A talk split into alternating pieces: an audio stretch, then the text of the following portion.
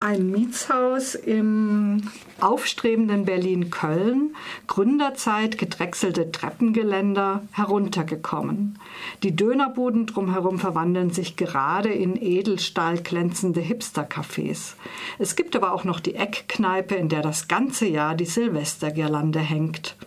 Auch in unser Mietshaus sind die, in, auch in unser Mietshaus sind die Hipster noch nicht vorgedrungen. Hier lebt eine lose Ansammlung prekärer Existenzen. Und mit prekär meine ich nicht nur die finanziell unsicheren Lebensbedingungen.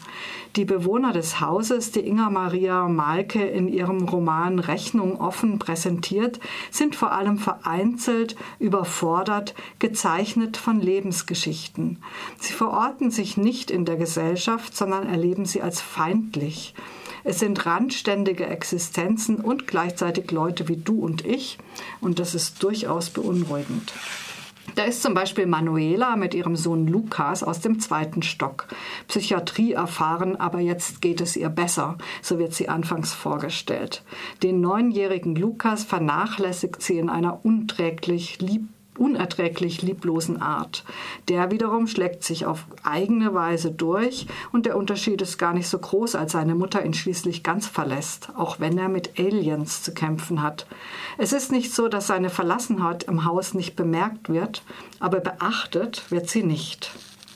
Unter ihm wohnt die alte Elsa Stremel, die wohnt schon immer da. Ihre Demenz lässt die Grenzen zwischen Vergangenheit und Gegenwart unscharf werden. Oft klingelt sie nebenan, um ihre Freundin Erika zu besuchen. Erika ist tot, sagt ihre Nachbarin dann und schließt die Tür. Trotzdem ist die Beziehung zwischen Elsa und Erika die einzig echte und innige, die uns in diesem Buch begegnet.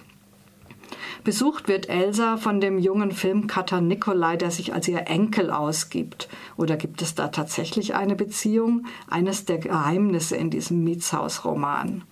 Nikolai selbst befindet sich auf einem privaten Rachefeldzug gegen seinen Stiefvater, der ihm aus seiner ungebrochen kindlichen Perspektive die Mutter weggenommen hat. Diese offene Rechnung ist nicht die einzige Namensgeberin des Romans. Inga Maria Malke zeigt uns Menschen, die sich allesamt als zu kurz gekommen sehen, die keine Verantwortung für sich selbst und andere übernehmen, sondern in einer unverbindlicher werdenden Welt um ihr eigenes verletztes Selbst kreisen und sich rächen, und zwar egal an wem. Das hört sich nun alles sehr unerfreulich an, aber Inga Maria Malke hat durchaus auch sarkastischen Witz auf Lager. Das Lachen bleibt einem aber oft im Halse stecken. Globalisierung findet im Haus durch die Bewohner des Erdgeschosses statt, drogendealende Geflüchtete. Eppa, die über ihnen wohnende Tochter des Hausbesitzers, erpresst sie mit der Drohung, ihre Existenz ihrem Vater zu melden und lässt sich in Drogen ausbezahlen. Trotzdem sind die Dealer quasi ihr menschlichster Kontakt. Ansonsten beobachtet sie obsessiv Nikolai, diesen falschen Enkel da von Elsa Stremel. Und da möchte ich euch einen kleinen Auszug vorlesen. Es ist die erste und nahezu einzige Begegnung zwischen dieser Vermietertochter Ebba und diesem Nikolai.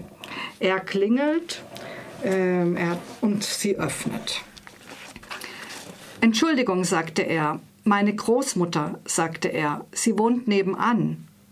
Kühlere Luft aus dem Treppenhaus strömte an Ebba vorbei, ließ sie den Geruch der Wohnung wieder wahrnehmen, saure Feuchtigkeit und alter Rauch.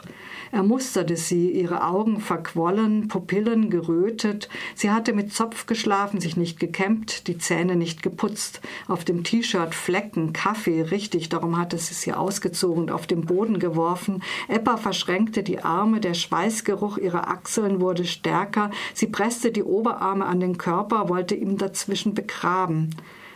Haben Sie mitbekommen, ob etwas passiert ist? fragte er, als Ebba nichts sagte. Sie hatte sich hier sicher gefühlt, gut versteckt zwischen Gemüsehändlern, Wettbüros, Dönerimbissen, 99-Cent-Läden, Lidl-Märkten und Kneipen, in deren Schaufenstern Silvestergirlanden bleichten, war mit dem Gefühl durch die Straßen gegangen, eine von den Begünstigten zu sein, nur vorübergehend hier, zufällig, die anderen dazu verdammt. Die Invasion hatte im letzten Jahr begonnen. Im Sommer waren sie braun gebrannt, im Winter rotwangig, saßen mit Laptops in Cafés in Eile auf ihren Fahrrädern verabredet, immer verabredet und immer lockte sich irgendwas um ihre Gesichter.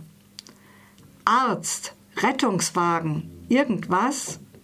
Ebba schüttelte den Kopf. Also das ist die Art der Nichtunterhaltungen, die da zwischen den äh, Mietern stattfindet. Inga Maria Malke lässt uns in diesem Mikrokosmos Mietshaus tief in die Abgründe des Lebens blicken, in einer Welt, die keine Sicherheiten mehr zu bieten scheint. Mit sensibler Genauigkeit lotet sie auch die Zwischenräume aus und entwirft Menschen mit Geschichte und Gegenwart weit ab aller Klischees. Brillant geschrieben. Die Art allerdings, in der sie jede menschlich selbstlose Regung ins Leere laufen lässt, entwirft ein Gesellschaftsbild, an das ich nicht glaube.